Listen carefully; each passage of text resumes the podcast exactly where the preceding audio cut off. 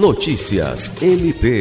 A Procuradora de Justiça do Ministério Público do Estado do Acre, Patrícia de Amorim Rego, foi indicada como uma das finalistas da terceira edição do Prêmio de Inovação Judiciário Exponencial.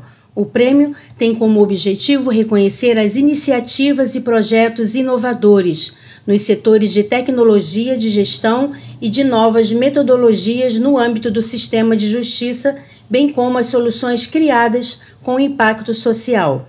Patrícia Rego é a única mulher concorrendo na categoria Liderança Exponencial, segmento Ministério Público e órgão de controle, que tem como foco personalidades que tenham liderado uma contribuição para a justiça brasileira ou que tenham demonstrado uma trajetória consistente de liderança de gestão de projeto.